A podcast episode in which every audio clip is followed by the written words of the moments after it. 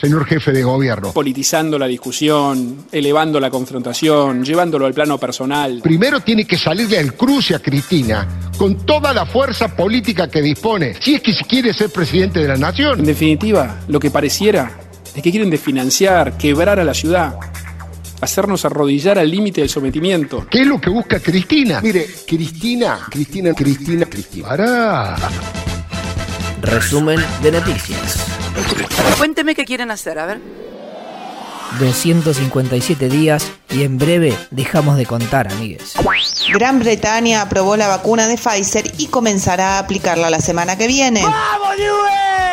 Mientras festejamos, La OCDE informó que la pandemia deja una recesión mundial del 4,2%. la peor desde la Segunda Guerra. Las proyecciones prevén que para fines del 2021 se recupere ese 4,2 y en el 2022 se crecerá un 3,7%. La recuperación estará liderada por China, que crecerá alrededor de un 8%. Según el informe, la recesión argentina será la más alta de los países del G20, estimada en un 12,9% para este año. Volviendo a la pandemia, En nuestro país se confirmaron 8.037 casos nuevos y 198 fallecimientos. se habilitó el turismo interno en Buenos Aires, Mendoza, Neuquén, Jujuy, Salta, Tucumán y Cava a partir del sábado. El único requisito que se va a solicitar para desplazarse con fines turísticos en la provincia de Buenos Aires va a ser eh, presentación de un certificado habilitante para vacacionar. En la provincia de Buenos Aires ya no quedan municipios en fase 3. Pero como repetimos una y otra vez, no hay que relajarse.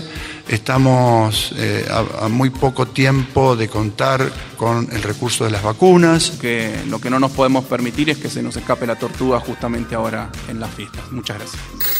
Otras noticias. Alberto Fernández inauguró hoy una planta de IPF en La Plata. Porque el mundo ante el cambio climático también se debate de dónde sacar energías.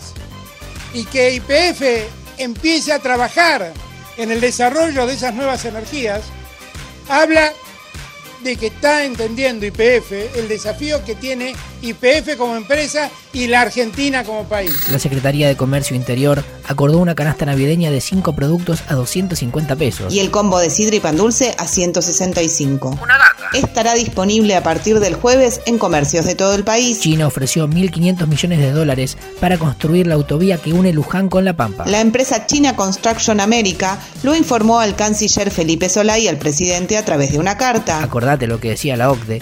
Mediante una resolución publicada en Boletín El Oficial, Ministerio de Agricultura cambia la normativa e intima a las empresas exportadoras a rendir en tiempo y forma los dólares obtenidos por sus ventas externas. caso contrario, el operador será eliminado del registro único y no podrá seguir exportando. Continuidad de noticias. Parlamentarias. El Congreso no se toma vacaciones y hay una agenda caliente hasta el 28 de febrero. El Senado trata hoy en plenario de comisiones la modificación de movilidad jubilatoria. Mañana jueves es el turno de los fondos coparticipables de la ciudad, Tratarán en comisión los cambios agregados en diputados. que prevén crear una comisión para que Nación y Cava discutan la distribución de los fondos. O sea, ¿qué quieren? ¿Sacarle la policía a la ciudad? ¿Qué quieren? ¿Sacarle la seguridad a la gente para liberar la calle? ¿Para que los barra brava entren a la Casa Rosada como el otro día? ¿Eso quieren? Mientras que la Cámara Baja continúa con el tratamiento de la legalización del aborto. El plenario de comisiones escuchará hoy a 30 expositores. Ayer abrió el debate Vilma Ibarra. El Poder Ejecutivo toma una decisión al enviar estos proyectos. Envía el proyecto de interrupción voluntaria del embarazo. Está tomando una decisión que es visibilizar el enorme problema que tenemos en la Argentina con los abortos clandestinos. Y luego el ministro de Salud. Si esto fuera masculino estaría resuelto hace mucho tiempo. Me quiero referir a la justicia social, porque esto no es un problema igual para todas las argentinas. Esto es un problema donde eh, la injusticia se ve claramente. Paritarias. El personal de casas particulares recibirá un aumento del 28% en tres cuotas. La UOM cerró una suba récord del 39,6%. El INDEC dio a conocer el índice de salarios registrados de septiembre. Hubo un incremento del 2,5% respecto de agosto, pero la evolución de la inflación fue del 2,8%. FMI. Se siguen negociando las facilidades extendidas para los 44 millones de deuda. Ayer, el ministro Guzmán y Sergio Chodos mantuvieron una teleconferencia con autoridades del organismo. Fue una reunión muy tranquila, en lo que resultó un diálogo muy cordial.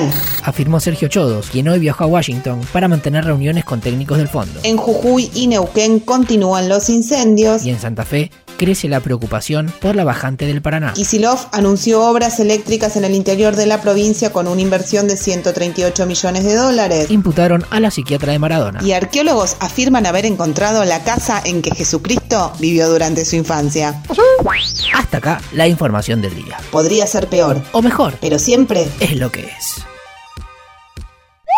¿Qué pasa cuando nuestra perrita se nos queda embarazada? ¿No le llevamos al veterinario a que aborte?